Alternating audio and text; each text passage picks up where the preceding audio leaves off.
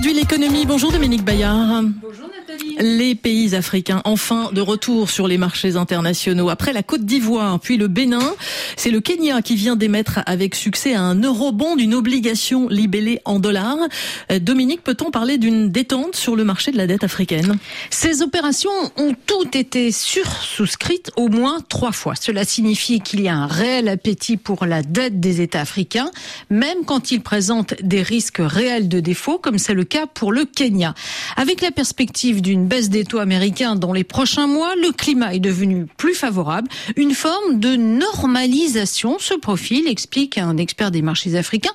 Une fois les taux revenus dans la zone des 3 à 4 les États ont bon espoir de pouvoir s'endetter à 8 un niveau soutenable pour les bons élèves, estime notre interlocuteur. Eh bien, c'est déjà le cas pour la Côte d'Ivoire qui a levé 2 milliards 600 millions de dollars à 8,5% et du Bénin qui a levé 750 millions d'euros à un peu plus de 8%. En revanche, pour le Kenya, le prix à payer euh, dépasse les 10%. Et un toit de chiffre, c'est très mauvais, critiquent les analystes kenyans. Cela renvoie une image désespérante de la situation financière du pays.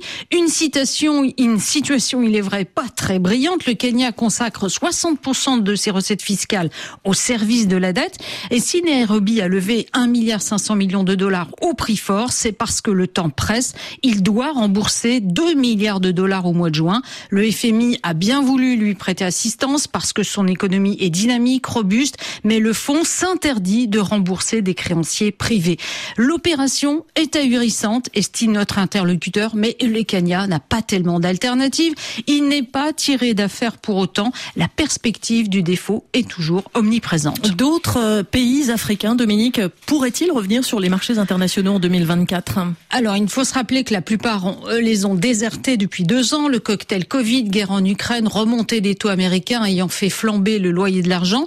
Cette parenthèse va se refermer. Selon Goldman Sachs, 5 milliards de dollars pourraient être levés par les pays d'Afrique subsaharienne cette année. Cela correspond peu ou prou au montant des remboursements prévus. Le Gabon, la Namibie, le Sénégal ou le Nigeria sont susceptibles d'émettre des eurobonds. Des pays bien vus par les marchés, la psychologie, le storytelling sont déterminants pour remporter l'adhésion des investisseurs. Le ministre béninois des Finances, Romuald Ouadagni, maîtrise parfaitement ce savoir-faire. C'est littéralement une star dans la communauté des investisseurs. Mais le mur de la dette n'a pas disparu pour autant du paysage africain. Il est simplement plus rapproché, plus oppressant dans certains pays que d'autres. Dominique Bayard pour aujourd'hui l'économie. Merci à vous.